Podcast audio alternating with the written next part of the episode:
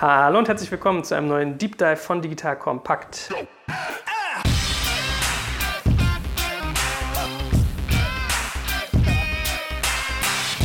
Mein Name ist Jörg Kaczmarek und heute gibt es ein Special, nämlich rund um das Thema Cleantech. Also wir sehen das so ein bisschen als einen Auftakt. Wenn ich äh, wir sage, wird man gleich merken, ich bin nicht alleine. Und zwar soll es heute um ein sehr, sehr spannendes Unternehmen gehen namens Solar. Dazu gleich mehr. Und bevor wir aber mal mit dem guten Alex über Solar sprechen, darf sich der David mal vorstellen. Hallo, ich bin David Wortmann, ich bin Geschäftsführer und Gründer von DWR Eco. Wir sind eine auf Cleantech spezialisierte Beratungsagentur. Wir machen eigentlich drei Sachen. Wir machen Kommunikation slash Marketing, wir machen Business Development, Support und Strategie und wir sind ganz viel im Bereich Politik unterwegs, weil der Cleantech-Sektor sehr stark reguliert ist und am Ende des Tages die politischen Rahmenbedingungen immer eine Chance oder ein Risiko darstellen für die Geschäftsweltentwicklung. Insofern machen wir auch dort für die Branche und für die Unternehmen vieles im Bereich Lobby Lobbying und Politikberatung. Mhm. So, und zwar habe ich folgendes Vorhaben. Ich will ja mal mit dem David gucken, ob es nicht spannend wäre, ein ganzes eigenes Format nur um das Thema Cleantech zu machen. Deswegen schickt mir gerne mal Feedback, die ihr das da draußen hört. Wie der David das so macht, ja, ist der angenehm zu hören, kann er gut strukturieren. Da müsst ihr jetzt mal ganz aufmerksam zuhören. Und zum Beispiel in unserem Messenger haben ganz viele Leute und schreiben mir sowas dann auch mal. Also du stehst heute besonders unter Beobachtung, um mal keinen Druck zu machen. danke, danke. Ja, no pressure. Und ich bin der festen Überzeugung, dass er das sehr gut kann. Und wir wollen aber mal jetzt Solar zum Anlass nehmen, um mal irgendwie den Also ich zumindest, ins Wasser zu stecken. David macht das ja tagtäglich. Ich bin gar nicht so tief im Cleantech. Kannst mich also gleich hier voll aufs Kreuz legen, Alex. Mal schauen, wie das so wird. Genau, aber that being said, stell dich doch mal ganz kurz vor und erkläre, was du so machst. Ja, danke, Joel. Ähm, mein Name ist Alex Melzer. Ich bin einer der Co-Gründer von Solar. Wir bei Solar haben die Vision, auf jedes Haus eine Solaranlage zu bauen, um damit die Hausbesitzer mit eigenen Strom, aber vor allen Dingen auch sauberem Strom vom eigenen Dach zu versorgen. Wir machen das, indem wir dieses komplexe Produkt Solaranlage zum Alltagsprodukt machen und haben dafür einen Online-Konfigurator entwickelt, wo der Kunde sich seine eigene Anlage online zusammenstellen kann, kann sie bei uns kaufen und mit unseren eigenen Montageteams installieren wir dann die Anlage vor Ort. Mhm. Sag mal ein bisschen was so über dich persönlich. Wie, wie tickst du so? Ich durfte jetzt schon lernen, du hast länger in Kanada irgendwie gelebt, spielst Basketball, bist Eishockey-Fan. Also das sind irgendwie so meine Datenpunkte, ja. die ich zu dir habe. Ja, genau. Also ich, ich habe ursprünglich mal Wirtschaftsingenieur studiert, bin jetzt seit zwölf Jahren in der Solarbranche. Genau, habe also in Deutschland für Solarmodulhersteller gearbeitet, bin dann nach Kanada gegangen, habe dort einen deutschen Projektentwickler geleitet und habe eigentlich schon weltweit viel in der Solarbranche gesehen. Bin 2015, nachdem ich ein Jahr reisen war, bin ich nach Deutschland zurückgekommen und habe mit meinem Studienfreund Gregor zusammen Solar gegründet. Und unser ursprünglicher Ansatz war mal zu sagen, warum kann man eigentlich eine Solaranlage nicht online kaufen? Also man kann irgendwie heutzutage bei Amazon alles online kaufen, aber keine Solaranlage. Und das haben wir uns zum Anlass genommen, zu schauen, okay, was müssen wir denn an der Stelle machen, um das dem Kunden einfach so einfach wie möglich zu machen. Mhm. Wie, wie, tickt Kanada so energieseitig? Wie muss man sich den Markt vorstellen? Kanada hat so ein bisschen so eine ähm, ambivalente Struktur. Die sind auf der einen Seite, haben sie unheimlich viele Ölsender. Ne? Also ist einer der größten Erdölexporteure der Welt. Unheimlich dreckiges Geschäft. Aber auf der anderen Seite hat Kanada natürlich wahnsinnig viel Natur, wunderschöne Nationalparks. So dieses klassische, stereotypische Bild des lachsfangenden Bären. Ja, das ist tatsächlich so. Und deswegen haben die so ein ambivalentes Verhalten zur Natur, weil die einfach unheimlich viele natürliche Ressourcen haben. Ihr Lieben, jeder Unternehmer kennt, glaube ich, die Situation, dass er für sein Geschäft mehr Geld investieren kann oder sogar muss, als er Kapital zur Verfügung hat. Und schnell stellt sich dann ja die Frage nach einer Finanzierung, ja, wofür sich allerdings viele Unternehmer nicht allzu viele Gedanken machen und einfach zu ihrer Hausbank gehen. Da ist ja eigentlich so, privat informiert man sich ja auch für Versicherungen, für Kredite und so weiter auf unterschiedlichen Vergleichsseiten und schaut, wo man das beste Angebot bekommt. So, aber wie ist das bei Firmenkrediten? Hier gibt es ja jetzt eigentlich keine Vergleichstabellen so richtig gute. Die Unterschiede bei den Finanzierungskonditionen sind aber sehr hoch und das auch je nach Vorhaben unterschiedlich. So, das heißt, es kommen eigentlich viele Fragen auf. Bietet mir meine Bank gute Konditionen oder könnte ich woanders günstiger finanzieren? Warum werden mir keine Förderkredite geboten? Wäre es vielleicht günstiger für mich über Leasing zu finanzieren und so weiter und so fort? Als Antwort auf diese Fragen möchte ich euch heute unseren Partner Compeon vorstellen. Compeon schreibt sich so ein bisschen wie Compare, also C-O-M-P-E-O-N und ist ein Produkt- und Anbieter unabhängiger Full-Service-Dienstleister für Mittelstandsfinanzierung hier im schönen Deutschland. Ja, klingt kompliziert, ist es aber eigentlich gar nicht. Das ist wirklich genau das. Unternehmen finden halt über die Plattform von Compeon und mit Hilfe der unabhängigen Beratung dort schnell die beste Finanzierungslösung sowie die besten Konditionen in Bezug auf Zins, Laufzeit, Eigenmittel und Sicherheiten. Ja, Compeon arbeitet dafür mit mehr als 220 etablierten Banken, Sparkassen und alternativen Finanzpartnern zusammen und neben Krediten, Darlehen und Leasing vermittelt es auch Factoring und alternative Finanzierung. Schaut euch das Ganze doch mal an, wenn ihr genau solche Situationen schon hattet oder gerade habt. Ihr findet das Ganze unter compeon.de. So, und bevor wir jetzt mal tiefer in Solar eintauchen, David, lass uns doch mal ein, zwei Sätze so generell über die Cleantech-Branche sagen, dass wir mal so ein bisschen über das Ticken des Marktes da lernen. bevor wir dann Solar und dann den Solarmarkt im Speziellen mal beleuchten. Was würdest du sagen, wie kann man diesen Markt ganz gut beschreiben? Vielleicht auch in ein paar Kennzahlen. Also ich glaube, man muss erstmal damit anfangen, den Markt ein Stück weit zu segmentieren in sechs Leitmärkte. Wir sehen den Energieeffizienzmarkt, wir sehen den Energieerzeugungsmarkt, wo auch dann die Verteilung und auch die Speicherung von Energie mit reingehört. Wir sehen die nachhaltige Wasserwirtschaft als eines der Cleantech-Leitmärkte, den Rohstoff- und Materialeffizienzmarkt, dann den gesamten Themenkomplex nachhaltige Mobilität und dann das Thema Kreislaufwirtschaft. Und hier haben wir, Roland Berger hat gerade erst diese Zahlen vor wenigen Tagen veröffentlicht, insgesamt weltweit ein Marktvolumen von rund 3,2 Billionen Euro, also wirklich einen sehr signifikant großen Markt, den wir hier haben. Und wir sehen aber auch, dass Deutschland dort sehr, sehr gut auch aufgestellt ist. Also wir haben immerhin Deutschland in dem internationalen Markt einen Anteil von rund 14 Prozent und das ist überproportional mehr als unsere lieben Freunde im Ausland. Damit aber auch natürlich signifikant mehr als insgesamt auch Wirtschaftsleistungen Deutschlands im Weltmarkt. Da liegen wir ungefähr bei 5 Prozent. Vielleicht das nochmal ein bisschen heruntergebrochen für Deutschland auch nochmal. Ich hatte ja gerade die weltweiten Zahlen genannt. Es gibt hier ungefähr ein Marktvolumen von rund 350 Milliarden Euro. Das ist relativ hoch, aber hier sieht man auch schon mal, dass natürlich dieser ganze Cleantech-Sektor auch sehr stark integriert ist, auch in die klassischen, sage ich mal, Industrien. Aber entlang dieser sechs Leitmärkte sind es um die 350 Milliarden Euro. Und hier sehen wir aber auch, dass wir überproportional eine größere Steigerung haben. Also wir haben ungefähr ein Wachstum von 9 Prozent pro Jahr, was, wenn wir das mal mit dem durchschnittlichen Wirtschaftswachstum in Deutschland vergleichen, pro Jahr signifikant höher ist. Und hier glaube ich, dass auch noch sehr viel Potenzial da ist. Vielleicht noch mal eine Zahl mehr noch. Also wir haben ungefähr 1,5 Millionen Menschen beschäftigt in diesem Markt, was auch sehr viel mehr ist als in der Automobilbranche. Also hier glaube ich, dass wir noch sehr, sehr viel mehr Sichtbarkeit eigentlich haben müssen mit dem Cleantech-Sektor. Deswegen glaube ich auch ganz gut, dass wir das versuchen, mal hier so ein bisschen mit auf die Agenda zu heben. Eben weil der Markt einfach so aufgesplittet ist, fehlt manchmal auch so ein bisschen die Sichtbarkeit. Sichtbarkeit dann auch. Aber wie wir schon in diesen Zahlen hören, dass es sehr signifikant ist. Vielleicht noch eine letzte Zahl zur Einführung. Wir reden immer sehr viel über Startups etablierte Unternehmen. Und es ist aber auch schon so, dass erstaunlicherweise die Treiber in Deutschland gerade der deutsche Mittelstand sind. Also wenn wir uns mal die ganzen Player mal anschauen, wo kommen die Technologien her, wer bringt die ganzen Geschäftsmodelle voran, sind es schon rund 90 Prozent der Mittelstand. Also da haben wir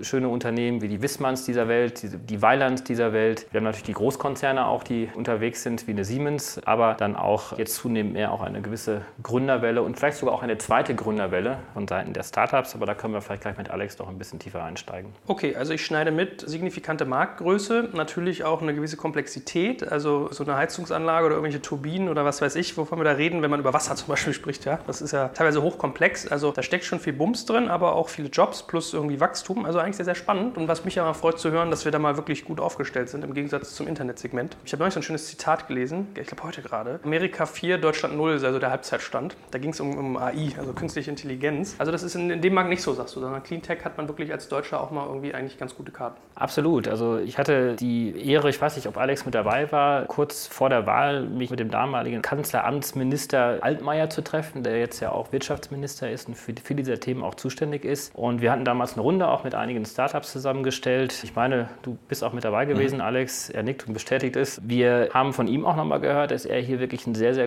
großen Wettbewerb Wettbewerbsvorteil sieht, Deutschlands auch gegenüber dem Silicon Valley und vielen, vielen anderen Ländern. Weil gerade im Bereich E-Commerce sehen wir, dass die großen Plattformökonomien gerade natürlich im Silicon Valley in den USA entwickelt werden. Wir haben sicherlich auch einige spannende Modelle hier aus Deutschland heraus. Aber den richtigen Wettbewerbsvorteil haben wir wahrscheinlich in zwei großen Segmenten. Das ist einmal der Healthcare-Sektor und auf der anderen Seite der Cleantech-Sektor. Woran liegt das? Also, oder gibt es trotzdem so eine Art deutsche GAFA? Ich glaube, es liegt so ein bisschen daran, dass, wie du es ja eingangs ja auch schon gesagt hast, der Cleantech-Sektor auf der einen Seite auch noch sehr stark Hardware getrieben ist. Also wir haben natürlich eine sehr, sehr gute Ausbildung. Wir haben auch durch den Mittelstand, den wir in Deutschland haben, durch die hervorragende Forschungs- und Universitätslandschaft sehr, sehr gut ausgebildete Ingenieure. Alex, du bist Wirtschaftsingenieur und wir haben viele, viele andere, die hier unterwegs sind. Und ich glaube, das unterscheidet uns schon. Das ist auf der einen Seite und auf der anderen Seite glaube ich auch schon, dass eine gewisse extra Motivationskraft wahrscheinlich in der deutschen Gesellschaft oder DNA wahrscheinlich wahrscheinlich liegt, was den Umweltschutz anbelangt und was die Verbesserung der Umstände anbelangt und ja auch sicherlich auch so ein gewisser missionarischer, ich will nicht sagen Eifer da ist, aber zumindest eine gewisse Motivation auch da ist, die wir auch mit den ganzen Themen um Ausstieg aus der Atomenergie haben. Und was wir zumindest jetzt auch sehen, ist, dass dieses Thema auch mehr und mehr in der Gesellschaft auch ankommt. Also es ist jetzt nicht nur jetzt ein Ökothema oder ein Wir wollen die Welt retten Thema, sondern hier entstehen wirklich sehr, sehr spannende Geschäftsmodelle. Wir haben natürlich auch neue Trends, die auch diesen Cleantech-Sektor mit beflügeln beflügeln, wie zum Beispiel der Bereich der Digitalisierung. Ich glaube, dass wir da insgesamt auch noch sehr stark hinterherhängen, wie wahrscheinlich insgesamt in der deutschen Maschinen- und Anlagenbranche, dass die Digitalisierung wirklich noch sehr, sehr viel Abseits nach oben hat. Aber die, ich sag mal so, die Digital Readiness, die ist auf jeden Fall da.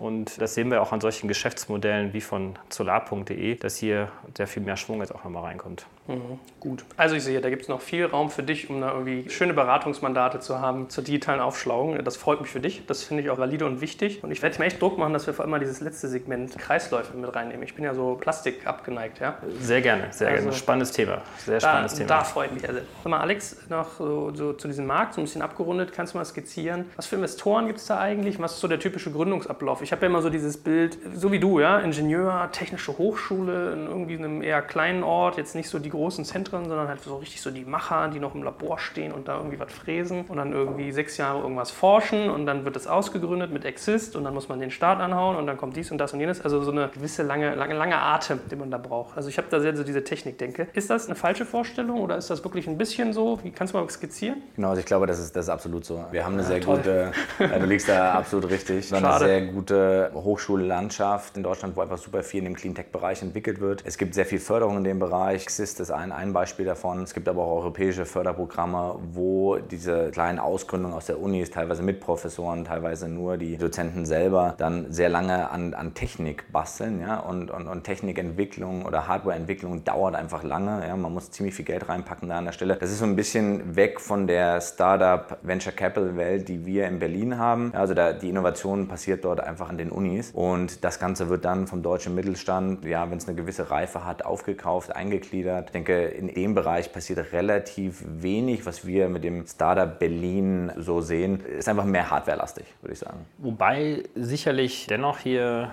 die Innovationen ja nicht nur im Bereich Hardware und Technologie stattfinden, sondern ja auch in Prozessinnovationen. Und ich meine, Solar würde ich wahrscheinlich auch eher in diesem Segment mit einsortieren, dass ihr weniger jetzt eine Technologieentwicklung mhm. voranbringt, sondern wirklich ein Geschäftsmodell und die Customer Journey zum Kauf einer Solaranlage ja sehr, sehr stark vereinfachen wollt. Mhm. Und da wahrscheinlich dann doch eher in dieses zweite Feld auch reingehört. Ihr macht letztendlich ein neues E-Commerce-Modell auf. Insofern passt ihr wahrscheinlich schon so ein Stück weit auch in diese klassische E-Commerce-VC-Landschaft auch hinein. Genau, das ist, glaube ich, auch was, was uns sehr stark unterscheidet von den anderen Cleantech-Startups, ist einfach die Tatsache, dass wir ein Produkt haben, die, die Solaranlagen, die dadurch, dass sie in den letzten Jahren so extrem günstig geworden sind, dass sich jetzt jeder Hausbesitzer günstiger mit Strom versorgen kann, als aus dem Netz zu kaufen, kommen sie jetzt aus diesem regulierten Markt, ja, also dieser Energiemarkt ist sehr reguliert, fallen die jetzt so langsam raus und die Regulierung ist eigentlich egal. Die Leute kaufen so eine Solaranlage einfach, um eigenen Strom herzustellen, um Geld zu sparen. Ja, also sie sind nicht mehr auf die Förderrahmenbedingungen des Marktes angewiesen, sondern sie tun etwas für sich. Und das ermöglicht uns natürlich ein Produkt, eine Dienstleistung anzubieten, die viel einfacher skalierbar ist, wo dieser Online-Gedanke viel präsenter ist, als das vielleicht noch vor fünf Jahren war. Dann lass uns das mal zum Anlass nehmen, mal tiefer in Solar einzutauchen. Also, so wie ich es verstanden habe, seid ihr ein bisschen so eine Art One-Stop-Shop, wie man so neudeutsch mhm. sagt, für das Thema Solaranlagen. Kannst du einfach mal so den typischen Prozess abbilden, wie, wie ihr mit eurem Kunden interagiert? Wie findet er euch? Was macht der? Wie, wie agiert ihr? Genau, also der typische Prozess ist ein Kunde, der sich im Solarbereich interessiert, der googelt irgendwas, der googelt vielleicht Solaranlage kaufen und dann kommt er auf unsere Seite. Wir, wir zeigen ihm erstmal, wie sowas aussehen kann. Dann kann er bei uns quasi ein Angebot anfordern. Ja, also klassischerweise. Und mit diesen Daten, die er uns gibt, wir verifizieren die kurz und anhand dieser Daten können wir dem Kunden im Prinzip eine eigene Solaranlage konfigurieren. Er bekommt dann Zugang zu unserem Online-Konfigurator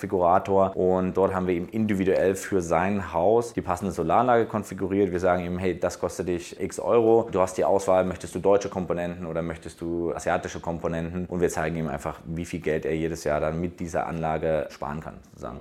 David steckt da schon voll drin, aber ich muss das ja als Laie mal so ein bisschen fragen. Wie ist denn da so der Status quo bei Solar? Also ich weiß, ich hatte mal mitgeschnitten, Deutschland war ja mal so ganz groß im mhm. Machen in Solar. Dann kam China, hat die ganzen Sachen zu einem Xtel des Preises produziert und ist hier alles reihenweise pleite gegangen. Wenn du sagst asiatisch versus irgendwie deutsch, was gibt es da zum Beispiel so für Qualitätsunterschiede? Genau, also dieser Markt, hat, Deutschland hat das sehr, sehr früh gefördert mit dem Erneuerbaren Energiengesetz. Da gab es eine fixe Einspeisevergütung und Leute haben angefangen, diese Anlagen zu bauen, um eine Rendite damit zu machen. Ja? Dann sind viele Technologieunternehmen in Deutschland haben angefangen, Maschinen zu entwickeln, die Module hier zu bauen. Und dann gab es sehr viele deutsche Hersteller, wie zum Beispiel SolarWorld. Diese Hersteller sind in den letzten Jahren wirklich alle insolvent gegangen, weil nämlich die Asiaten riesige Fertigungskapazitäten aufgebaut haben. Ja, jetzt muss man dazu sagen, dieses Bild, was in Deutschland besteht, dass die deutsche Solarindustrie pleite gegangen ist und dass unsere Subventionen nach Asien gegangen sind, ist absolut falsch. Weil die deutschen Maschinenbauer, die diese Fertigungsmaschinen für die Solarfabriken gebaut haben, sind weiterhin in Deutschland und die haben den ganzen Kraftwerks- oder den Anlagenmaschinenpark in Asien gebaut. Also viele der asiatischen Hersteller haben einfach deutsche Maschinen und so ein Solarmodul wird heutzutage vollautomatisiert gefertigt. Da gibt es keinen manuellen Schritt mehr. Sprich, es gingen keine Jobs in dem Sinne in Deutschland verloren, weil die Jobsgenerierung in dem Sektor passiert nämlich in der Installation, in der Wartung, im Service, im Verkauf etc. Ja, gar nicht in der Produktion dieser Anlagen. Wie viel Asche kostet so ein Ding? Ein Modul kostet mittlerweile 100 Euro. Ja? Wenn man sich eine ganze Anlage für ein Einfamilienhaus, so vier Personen, wo man sagt, man möchte irgendwie 60, 70 Prozent seines Stroms selber herstellen, bist du bei 9000 Euro dabei. Ja, also wirklich schon mittlerweile in Bereiche, wo das kein großes Investment mehr ist. Als ich angefangen habe, 2007, also vor elf Jahren, hat das Ganze noch das Zehnfache gekostet. Die Kostendegression ist enorm in diesem Bereich. Wie ist denn eure Erfahrung jetzt in den ersten Jahren, was die Akzeptanz der Käufer anbelangt, ein 9000 Euro Produkt per Mausklick sozusagen im Internet zu bestellen? Es ist ja nicht so ein Amazon-Buch, was ich für 19,90 Euro bestelle, sondern ihr habt ja das Versprechen, dass man letztendlich diesen Prozess sehr simplifiziert und mit zwei, drei Klicks, jetzt mal überspitzt gesagt, dieses Produkt dann eben für 9000 Euro zu kaufen ist. Wird das denn gemacht? Seht ihr da auch gewisse Barrieren, vielleicht auch der Skalierbarkeit, gewisse Grenzen auch gesetzt? Genau, also absolut. Das, das ist im Prinzip als Online-Unternehmen unsere größte Herausforderung. Unser Durchschnittsticket liegt sogar bei 16.000 Euro. Und es gibt, glaube ich, wenige Produkte, die in dieser Größenordnung über das Internet verkauft werden. Also es gibt noch Uhren, aber da trifft man, glaube ich, die Kaufentscheidung im Laden selber und guckt dann nochmal online, ob man es irgendwie billiger bekommt. Was wir sehr viel machen, ist einfach, wir arbeiten sehr viel viel mit Trust-Signalen, sehr viel Bewertung. Wir wollen, dass unsere Kunden uns bewertet. Der Kunde muss aber zum Beispiel bei uns auch erst nach der Installation, nach der Fertigstellung der Anlage die Anlage bezahlen. Das heißt, wir gehen da in gewisser Weise in Vorkasse, um ihm einfach diese Sicherheit zu geben, dass unsere Anlage dann auch tatsächlich so auf dem Dach gebaut wird. Ja. Also Trust ist ja ein wichtiges Stichwort hier. Wie geht ihr damit um, dass in der Vergangenheit solche Anlagen jetzt eigentlich vor Ort in einer Gemeinde, in, in einer Stadt, da wurde wahrscheinlich der lokale Elektroinstallateur angerufen, den man irgendwie kennt, der hat möglicherweise irgendwie das Kindergartenfest oder irgendwie das regionale Fußballturnier gesponsert, hat sozusagen eine lokale, regionale Verankerung, spricht noch den regionalen Dialekt und so weiter und so fort. Und auf der anderen Seite seid ihr da, die so ein hippes Startup aus Berlin-Mitte seid, mit tollen jungen Gesichtern auf der Homepage. Seht ihr das sozusagen auch als, als Herausforderung, dann diese Trust auch aufzubauen für so ein 9.000 bis 16.000 Euro Produkt? Also seid ihr da nach wie vor auch in Konkurrenz mit den regionalen, gut verankerten Installateuren und Handwerkern? Ja, also absolut. Also das würde ich sagen, ist auch unsere größte Konkurrenz, der Elektroinstallator vor Ort. Was wir aber machen, ist, wir geben durch unseren Online-Konfigurator dem Kunden die Transparenz. Also er kann sich bei uns mehrere Produkte anschauen, er kriegt bei uns immer den Komplettpreis und das hat man klassischerweise beim Installateur nicht. Ja, beim Installateur bekomme ich, wenn ich Glück habe, ein PDF, in der Regel irgendwas ausgedruckt. Da gibt es Positionsnummer 1 bis 5 und eigentlich versteht der Kunde gar nicht, was da drauf steht. Ja, und wir bieten diese Transparenz. Wir versuchen für den Kunden die optimale Lösung an der Stelle zu finden und das honoriert der Kunde einfach bei uns. Ja. Aber sag mal, der Punkt, den du meintest mit ihr finanziert das eigentlich vor, da musst du ja relativ viel Working Capital eigentlich haben, damit du irgendwie so eine 16.000 Euro Produkte mal den Faktor X irgendwie vorbauen kannst, oder? Genau, also was bei uns super entscheidend ist, ist dieser Operations-Teil, also die Umsetzung der Anlagen. Deswegen haben wir uns auch dazu entschieden, das selber zu machen. Also wir haben jetzt die ersten drei Montageteams in Deutschland auf der Straße, wo wir die Anlagen äh, einfach schnell umsetzen. Der Vorteil ist, so eine Solaranlage hat man in ein bis zwei Tagen gebaut. Ja, also das geht relativ schnell. Das heißt, wir liefern die Komponenten vor Ort, bauen die Anlage und dann können wir im Prinzip die Rechnung schreiben. Also der Working Capital Bedarf ist an der Stelle nicht so riesig, weil wir quasi jetzt nicht hunderte von Modulen im Lager haben und es dauert drei Monate, bis wir dann das Geld vom Kunden bekommen. Wenn euer Büro viel zu schnell schmutzig wird und ihr wollt nicht auf private Putzkräfte zurückgreifen, weil die kommen immer zu spät, die wollen nur schwarz arbeiten, die machen es nicht so ordentlich und und und, dann schaut euch doch mal unseren Partner Bucket Tiger an. Ja, das kennt ihr vielleicht schon aus dem Privatkundenbereich, aber Booker Tiger ist vor allem auch das erste digitale Reinigungsunternehmen für KMUs, also für kleine und mittelständische Unternehmen. Derer hat es schon über 600, mit denen es zusammenarbeitet. Es hat 200 eigene Reinigungskräfte, die für Booker Tiger arbeiten und auch viele namhafte Partner, sodass ganz Deutschland abgedeckt ist. Und ihr kriegt natürlich die ganzen tollen Internetdinge, die man sonst so kennt aus dem Netz, nämlich Kundenservice per Telefon, E-Mail oder Chat. Ihr habt ein eigenes Kundenportal, wo ihr Zugriff auf alles Mögliche habt, Reinigungspläne, Rechnungsinformationen, Kontaktinformationen, Extrabuchungen. Also da könnt ihr selbst Teppichreinigung, Fensterreinigung oder Handwerksarbeiten buchen. Das heißt, wenn ihr zum Beispiel ein Startup seid, eine Agentur oder eine Kanzlei, eine Praxis, selbst Gastronomie oder Verkaufsflächen, dann ist Booker Tiger euer Dienst und Onkel Joel hat natürlich einen Top-Deal für euch rausgeschlagen. Wenn ihr auf digitalkompakt.booktiger.com geht, dann bekommt ihr beim Abschluss eines 12-Monats-Vertrages einen Monat Reinigung kostenlos. In diesem Sinne, Los geht's, holt euch eure persönliche Putzkraft fürs Büro. Wenn dir das jetzt zu schnell geht, du kannst übrigens unter digitalkompakt.de slash Sponsoren auch immer alle unsere Sponsoren nochmal nachlesen, kriegst dann einen Link zur Webseite und kannst ganz schnell nachvollziehen, was die eigentlich genau tun.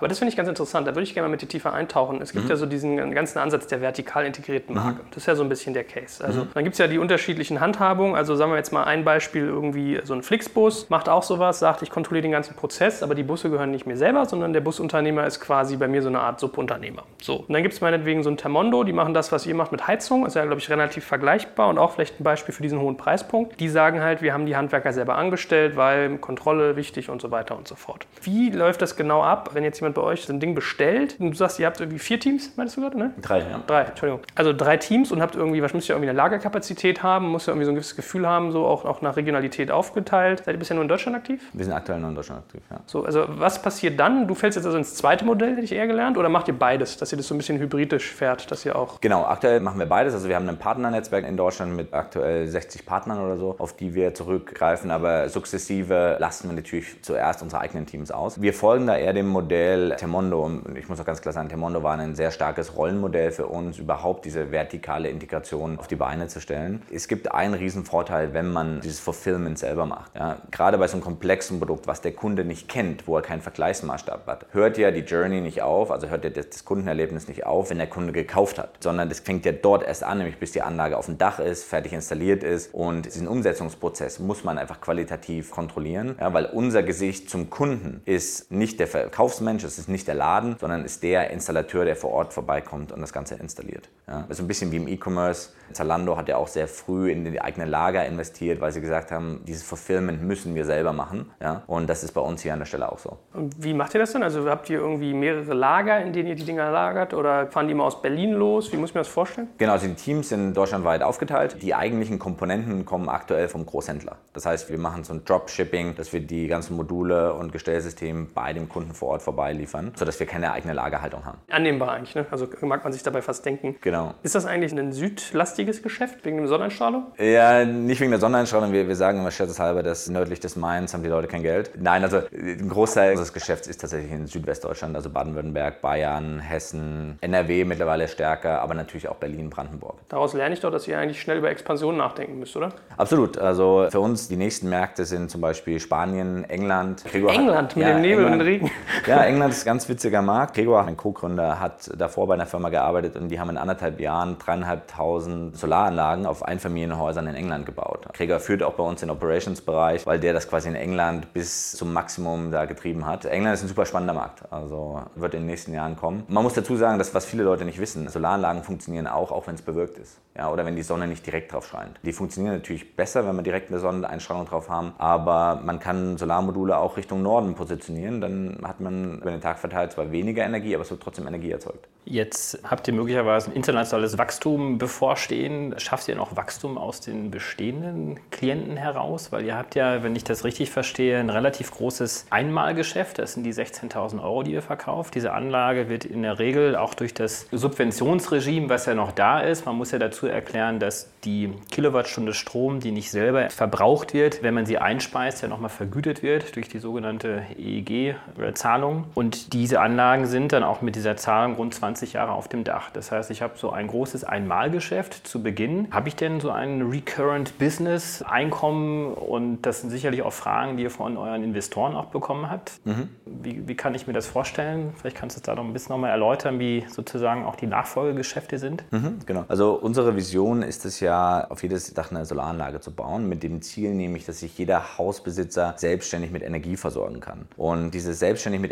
Energieversorgung bezieht sich dabei nicht nur auf den Strom, sondern mittel- bis langfristig auch auf Wärme. Und was natürlich jetzt in den nächsten Jahren kommt, ist die Elektromobilität. Ja, in dem Moment, wo wir Elektroautos haben, ist ja unser Stromverbrauch wesentlich höher. Und dann kann ich, um einfach mit dem Fahrzeug zu fahren, kann ich mir eigenen Strom vom Dach selber herstellen, das Auto laden und dann damit fahren. Also diese sogenannte Sektorkopplung schaffen wir eigentlich im Einfamilienhausbereich heute schon mit Wärme, Strom und Mobilität. Und das ist genau diese Einmalinvestition der Solaranlage auf dem Dach, ist erstmal der Einstieg. Ja, der Kunde. Das heißt, ihr wollt in Zukunft, wenn einmal die PV-Anlage verkauft ist, wollt ihr dann auch dann zwei, drei Jahre später die Elektroladesäule verkaufen. Den Stromspeicher. Den Stromspeicher, dann aber sicherlich auch dann die, die Heizungsanlage. Das heißt, da gibt es dann schon dann auch Wettbewerbssituationen mit einer Thermondo beispielsweise, die ja in dem Segment ja vor allen Dingen auch unterwegs sind. Also das ist da, wo ihr sozusagen dann hineingehen wollt. Mhm. Was spielt das Thema Wartung und Versicherung und Garantieleistung und so weiter und so fort, spielt das auch eine Rolle? Das spielt absolut eine Rolle. Also jede unserer Anlagen kommt mit einem rundum Schutzpaket. Also wir haben am Anfang angesprochen, dieses Vertrauen, was die Kunden haben müssen, das geben wir auch in dem rundum Schutzpaket weiter. Das beinhaltet, dass eine Versicherung immer dabei ist mit dem Kauf der Anlage und es ist eine Wartung dabei, sprich alle zwei Jahre kommt einer aus unserer Teams vorbei, schaut sich die Anlage an, wartet die Anlage, checkt die Anlage technisch und stellt einfach sicher, dass das funktioniert. Das sind so Recurring Revenue Modelle, die wir im Prinzip aufbauen. Wo wir auch jetzt immer stärker reingehen, ist, indem wir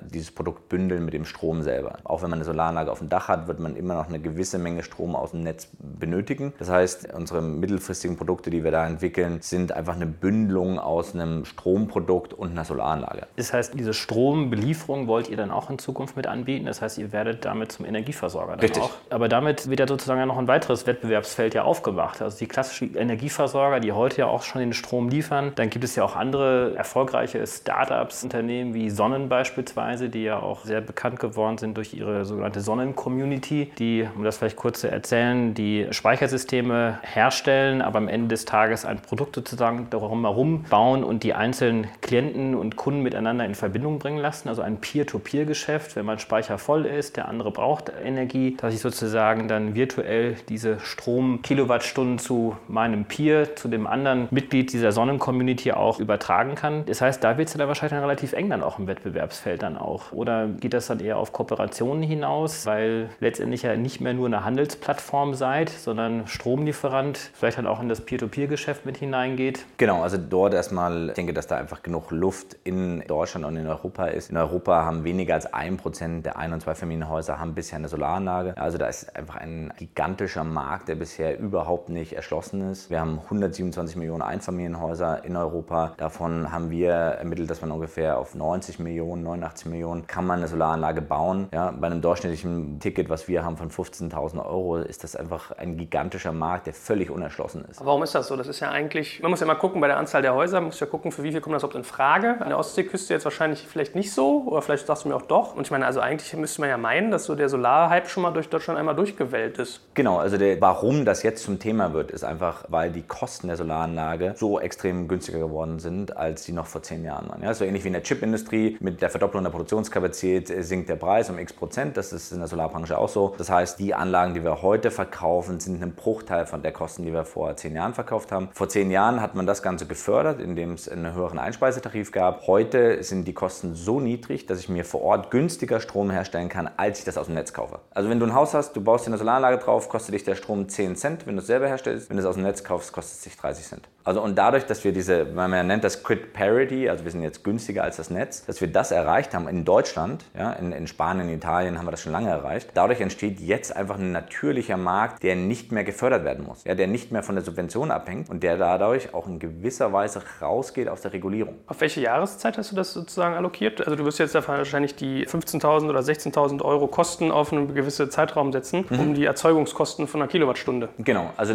so eine Solaranlage, die hält 25 Jahre. Du hast eine Garantie Garantie der Hersteller von 25 Jahren. Es gibt genug Anlagen im Feld, die beweisen, dass diese Qualität auch so hält. Ja, also da würde ich mir überhaupt keine Gedanken machen. Sprich, wenn du heute investierst, wird die Anlage 25 auf dem Dach sein. Wahrscheinlich wird man nach 15 Jahren mal sagen, ich packe da nochmal mehr Module dazu, weil die Technologie natürlich auch voranschreitet. Mhm. So, jetzt hast du auf Davids Frage, wie das mit der engen Wettbewerbssituation ist, geantwortet. So dieser Klassiker, ich glaube, der Markt ist groß genug.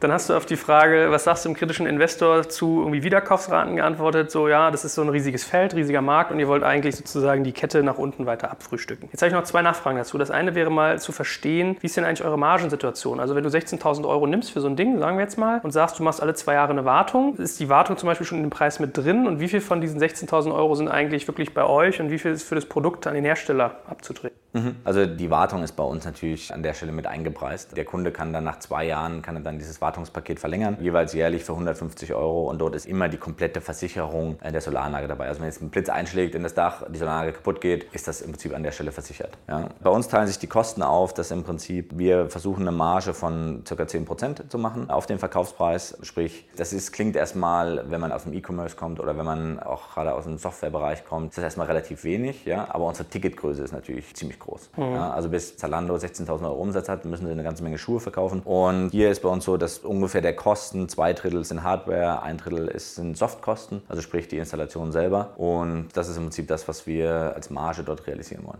Mhm. Also die zweite Frage, die mir noch so gekommen ist, wenn du sagst, ihr wollt jetzt irgendwie Speicher bauen und ihr wollt irgendwie tiefer in die Kette, es könnte in die Heizung gehen. Ich bin da ein bisschen bei David. Ich glaube ja immer, wer vieles auf einmal macht, macht nichts richtig. Und mhm. wenn du dann ganz viele Wettbewerber hast, hast du immer jemanden, der irgendwas davon besser kann, was du machst. Habt ihr mal darüber nachgedacht, ob irgendwie auch Services eigentlich irgendwie ein Thema sein könnten, dass man zum Beispiel sagt, ihr macht irgendeine geile Analyse-App für eure Solarguys, dass die dann sagen, okay, für 5 Euro im Monat oder 3 oder was weiß ich, kann man da was machen oder eine Community oder whatever is possible in that case. Mhm. Also Service-App ist in einem Bereich, wo man sehr, sehr wenig, es gibt viele Startups, die gehen so in die Analyse der Solaranlagen rein, in den Service, die sagen, wenn du das und das machst mit der App, dann wird es irgendwie besser. De facto kann man da sehr, sehr wenig Geld verdienen. Ja, weil Solaranlage musst du kaum warten, die musst du nicht reinigen, die sitzt einfach da, die ist ruhig, die riecht nicht, ja, die, die bewegt sich nicht. Da ist sehr wenig Wartung an der Stelle. Wo unsere Gedanken natürlich hingehen, und das ist Davids Frage natürlich auch absolut berechtigt, ist, es gibt natürlich sehr viel Wettbewerb im Community-Bereich. Sonnen macht das sehr gut. Ja. Sonnen eine sehr starke Community, ein starkes Kundenversprechen an der Stelle. Aber was Sonnen halt nicht macht, ist, die Solaranlage zu bauen. Letztendlich Speicher ist erstmal schön, aber ich brauche natürlich auch etwas auf dem Dach, was das Ganze den Strom erzeugt. Und das ist, glaube ich, eher unser Ansatzpunkt, dass wir sagen, wir ermöglichen es dem Kunden erstmal diese Energie selber zu erzeugen. Und dann, wenn er einen Speicher haben will, kann er den von uns auch haben. Was ist denn sonst damit, dass man irgendwie hingeht und die Ticketgröße ein bisschen kleiner macht? Also sagen wir mal, vergleichen wir es mal mit Matratzen. Man könnte jetzt irgendwie sagen, du verkaufst eine Matratze, das ist ein relativ hoher Punkt. Und dann gehst du auf das ganze Thema Schlafen. Heißt, du gehst noch hin und verkaufst ein Kissen und eine Matratze und eine Bettdecke, einen Matratzenschoner, meinetwegen irgendwelche Dekokerzen und und und. Ist das in eurem Segment auch möglich, dass man zum Beispiel sowas wie so einen Grünspar macht, hingeht und sagt, wir sind jetzt eigentlich dein Go-To-Guy für Energie und Solar ist eigentlich nur unser Eintrittspanel bei euch und sagt dann irgendwie, wir verkaufen dir noch irgendwelche Energiesparlampen oder irgendwelche Smart Home Devices oder oder oder oder ist das eigentlich, dass du sagst, nee, verwässert mir den Fokus? Absolut verwässert das, glaube ich, den Fokus von uns. Unser Ansatz ist einfach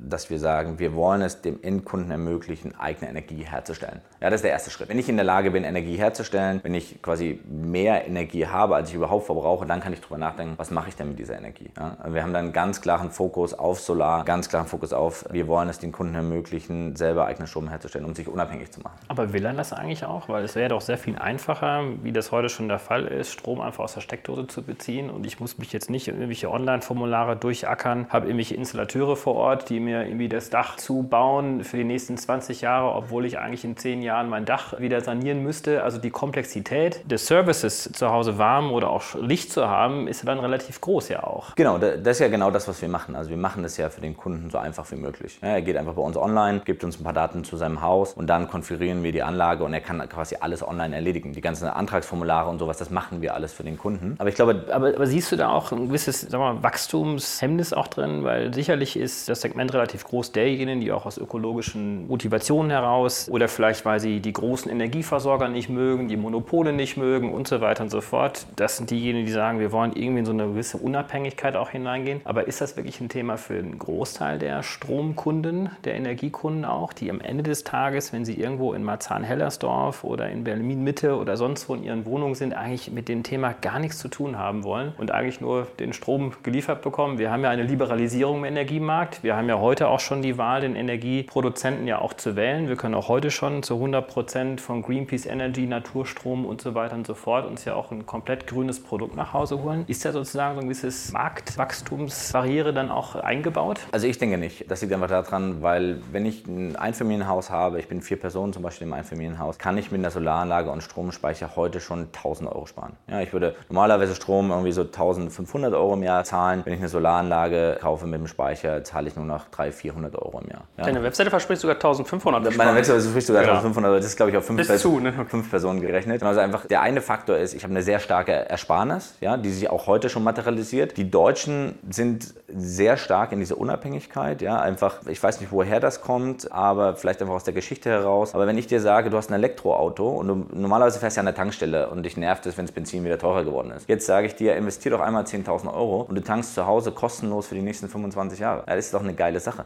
Also, und das ist, glaube ich, so wirklich der Treiber auch für unsere Branche, wird die Elektromobilität. Wir merken das ganz stark. Jeder Kunde fragt nach einer Ladesäule, jeder Kunde fragt, kann ich damit mein Auto laden? Das wird ein extremer Treiber für die Solarbranche. Und es wird ja auch politisch unterstützt. Also wir haben ja auch die Notwendigkeit, auch den Verkehrssektor zu dekarbonisieren und nicht nur den Stromsektor. Und dazu kann natürlich die Elektromobilität ja auch, auch mit beitragen. Vielleicht noch mal, bist du Aktionär bei Tesla? Zum Glück nicht. Zum Glück nicht. Vielleicht jetzt wäre ein guter Zeitpunkt einzusteigen. Aber ganz kurz, wir hatten vorhin das Thema regulative Rahmenbedingungen ja schon ein bisschen gestreift. Du hast sozusagen die Situation dargestellt, dass es jetzt sehr viel einfacher wird, weil die PV-Module sehr viel günstiger sind. Die Subventionen sind gar nicht mehr so notwendig. Die werden ja auch Stück für Stück abgebaut. Der Anreiz, sich komplett oder zum großen Teil auch selbst zu versorgen, ist auch ökonomisch zum Vorteil. Siehst du, dass da einfach gar keine Risiken mehr da sind vom regulatorischen Rahmen? Oder, vielleicht zu ergänzen, gibt es ja auch immer wieder Bestrebungen von Seiten der Politik zu sagen, jetzt, wenn ihr euch schon vom Netz abkoppelt oder weniger aus dem Netz bezieht, liebe Stromkunden, müsst ihr einen höheren Beitrag auch dafür leisten, dass auch dieses Stromnetz auch aufrechterhalten bleibt. Das heißt, da kommen ja möglicherweise politisch ja auch wieder Preispunkte mit hinein, die das Modell der Eigenversorgung ja auch wieder schwieriger machen. Also da auch nochmal die Frage, wie, wie abhängig seid ihr am Ende des Tages dann doch von regulatorischen Rahmenbedingungen? Und sind das auch möglicherweise Fragen, die auch von Seiten der Investoren kommen, die natürlich immer ein bisschen skeptisch sind, wenn es darum geht, in etwas hinein zu investieren, wo ich jetzt nicht weiß, ob jetzt im nächsten Jahr der Deutsche Bundestag vielleicht doch nochmal eine andere Entscheidung fällt? Klar, das ist natürlich immer ein Risiko im Energiebereich. Ja? Also der, der Energiemarkt ist ein Markt, der sehr stark reguliert ist. Aber wir haben hier tatsächlich zum ersten Mal ein Produkt, was diese starre Struktur des Energiemarktes, nämlich der beherrscht ist von den großen vier Energieversorgern, der von den Netzbetreibern beherrscht ist, der einfach durch die Politik, die betrieben wird, einfach ganz klar strukturiert ist. Ja? Mit den Solaranlagen, dadurch, dass jetzt Einfamilienhäuser sich einfach selbst unabhängig machen können, ja? dass sie jetzt ihren eigenen Strom herstellen können, wird dieser Markt natürlich massiv angegriffen. Aber der wird angegriffen und damit natürlich auch zur Bedrohung für die etablierten Energieversorger, die, und das wissen wir, historisch ja auch sehr effektiv aufgestellt sind, wenn es darum geht, auch die politischen Rahmenbedingungen auch so zu gestalten oder auch möglicherweise einfach nur so zu erhalten, damit der eigene Geschäftsbetrieb auch weitergeht. Da trifft doch so ein bisschen auch David gegen Goliath sozusagen an. Absolut. Und ich meine, wir wissen, dass David am Ende des Tages auch den Kampf gewinnt. Seht ihr das auch so oder seht ihr das ganz entspannt und das kommt auf jeden Fall? Oder habt ihr das Gefühl, dass ihr vielleicht auch mit anderen Startups aus diesem Sektor eigentlich auch noch mehr machen müsstet im Bereich politisches Lobbying und um diese Märkte auch zu erhalten oder aufzubauen? Es ist wirklich ein Kampf David gegen Goliath. Als ich angefangen habe in der Solarbranche, hat jeder Solar so ein bisschen belächelt. Er hat gesagt, Solar, das rechnet sich niemals, viel zu teuer, Subventionsgrad. Heute ist es so, dass Solar weltweit die günstigste Energieform ist. Ja, also nicht nur in Afrika oder in Chile oder so, sondern auch in Ländern wie in Deutschland. Ja? Und das einfach zu sehen in den letzten 10, 11, 12 Jahren, wie sich das geändert hat, wie es zur günstigsten Energieform geworden ist, bestärkt mich einfach absolut darin zu sagen, diesen Wandel, den wir in der Energiemarkt gerade sehen, ja, und E.ON und RWE mit dem Deal, der gerade passiert ist, sieht man das ja. Die Großen sind am Straucheln, weil deren Geschäftsmodell zusammenbricht. Wenn ich jetzt jemanden, der abhängig ist vom Stromnetz, die Möglichkeit technologisch gebe, sich selbst zu versorgen, dann zerstöre ich ein Geschäftsmodell für jemand, für jemand Etablierten. Und Aber die Widerstände wären möglicherweise auch größer. Das heißt, müsstet ihr mehr tun in dem Sektor oder hast du das Gefühl, das kommt schon irgendwie automatisch? Also wir haben den Ansatz zu sagen, wir wollen möglichst wenig mit dem Energiemarkt zu tun haben, wir wollen möglichst raus aus der Regulierung, wir wollen möglichst das so einfach wie möglich zu dem Kunden zu machen und wir haben einfach den Vorteil, dass die Solaranlagen jedes Jahr noch 20 Prozent günstiger werden. Ja, beim Stromspeicher passiert das Gleiche. Das heißt, jedes Jahr wird dieses Produkt noch günstiger und dadurch wird jede, jedes Jahr wird die Kilowattstunde Strom noch günstiger, die man selber erzeugt. Und jedes Jahr wird deine Marge kleiner? Jedes Jahr nein, weil wir größere Anlagen verkaufen werden. Ja, also früher hat man eine Solaranlage nur Richtung Süden gebaut, mhm. ja, weil das Produkt zu teuer war. Heute sind wir das, was Richtung Ost-West bauen. Ja, da haben wir so ungefähr 80 Prozent der Einstrahlung von dem, was wir von Süden haben. Wir werden in der Zukunft haben, in ein, zwei Jahren, dass man Anlagen nach Norden baut. Ja, weil es einfach so günstig ist und wir jedes Licht, was es gibt, einfangen, zu Strom machen, speichern und damit heizen oder den, das Verfahren. Okay, also ich sehe schon, du verkaufst auch bald nach Novosibirsk, so wie das. Schweden ist ein interessanter Markt zum Beispiel, ja. Das war ähm, Russland. das war Russland, ja, stimmt. äh, gut, Russland ist ein bisschen schwieriger Markt noch, ja. Okay, aber Schweden meinst du wäre interessant, weil die haben die gute Sommermonate? Die haben gute Sommermonate. Okay. Ja. Solar ist natürlich nicht die Antwort auf alles. Ja. Wir haben natürlich auch Wintermonate, wo es sehr dunkel, wo es sehr kalt ist. Also sprich, wir werden immer in gewisser Weise ein Netz brauchen, wo auch anderer Strom, also Windstrom oder Biostrom zur Verfügung steht. Fakt ist aber, wir als, als Deutschland, als Land, als Menschen haben eine Verantwortung. Wir haben einen Klimawandel. Ja. Das können wir nun mal nicht mehr ignorieren, auch wenn Trump versucht, uns das einzureden. Aber am Ende des Tages ist das, jeder Hausbesitzer kann relativ einfach seinen Beitrag zu einer sauberen Zukunft an der Stelle leisten. Ja, und das ist auch das, was mich persönlich antreibt, also auch warum ich Solar gegründet habe. Ich bin mit dem Fahrrad durch Chile und Argentinien gefahren. Ne? Und gerade Patagonien ist wunderschön, gibt super viele Gletscher, aber man sieht halt auch extrem, wie diese Gletscher aufgrund des Klimawandels zurückgehen. Ja, und da war für mich so klar, ich bin ja schon in der Solarbranche, aber wie kann ich denn dieses Produkt Solar noch einfach viel tiefer beim Endkunden verankern, sodass jeder so seinen Beitrag damit dazu macht? Ja, das finde ich klasse. Wie war denn die Investorenreaktion darauf? Also der David hat ja irgendwie schon mal kritisch nachgehakt und ich hatte auch beim Markt mal so gefragt, wen gibt es da eigentlich so als Geldgeber? Wenn du bei denen aufschlägst und sagst so, ja, ich mache hier so ein Produkt, ich muss mir einen Kunden einkaufen, der kommt einmal und dann nie wieder. Ich habe ihn zwar bei der Wartung, na gut, vielleicht kommt er schon wieder, wenn du ihm jetzt deine Ladesäulen verkaufst. Aber genau die Punkte, die wir gerade hatten, wie war die Reaktion drauf? Die Reaktion erstmal ist, dass viele Investoren den Energiemarkt nicht kennen.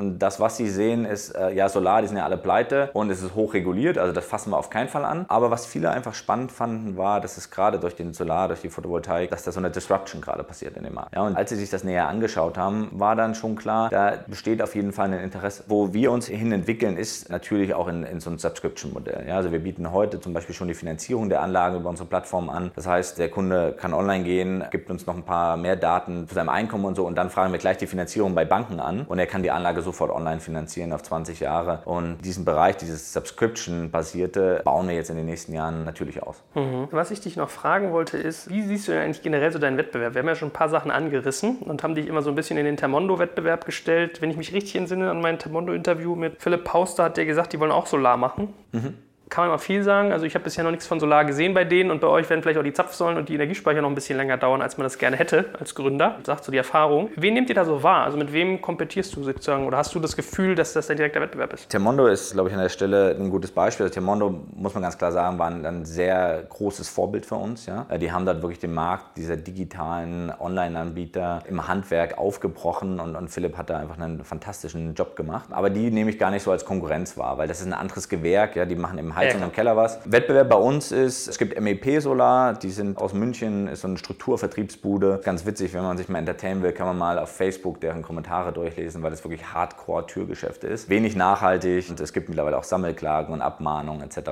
Aber die sind sehr stark. Ja? Dann gibt es die Energieversorger, probieren das natürlich auch. E.ON Solar gibt es auch, die da gerade sehr viel Geld in die Hand nehmen, auch mit Werbespots. Dann haben wir in Berlin auch Startups, die das machen, Eigensonne, Evergreen Solar. Ja, Evergreen, der Gründer von Käuferportal, hat jetzt mit Evergreen Solar angefangen. Da gibt es schon auch. Aber sicherlich auch wahrscheinlich nach wie vor auch der lokale Solarinstallateur. Ah, das ist unsere Hauptkonkurrenz. Wenn wir einen Auftrag verlieren, zu 95 Prozent ist es gegen den lokalen vor Ort. Also das, da E.ON Solar oder auch einen Evergreen oder so, das ist gar nicht unsere Konkurrenz an der Stelle, sondern wirklich der lokale Handwerker vor Ort, wo die Leute natürlich bei so einem großen Ticketpreis dann sagen, nee, ich mache das lieber lokal.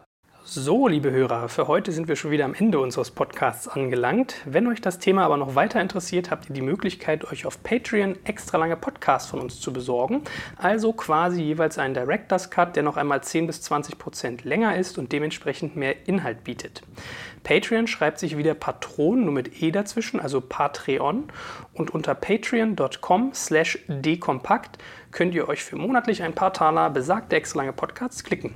Dort ist dann übrigens auch keine Werbung enthalten, sondern diese wird ans Ende geschnitten und auch sonst kommt ihr in den Genuss unterschiedlicher Extra-Inhalte wie unser Recherchematerial, die Teilnahme an all unseren Gewinnspielen und, und, und.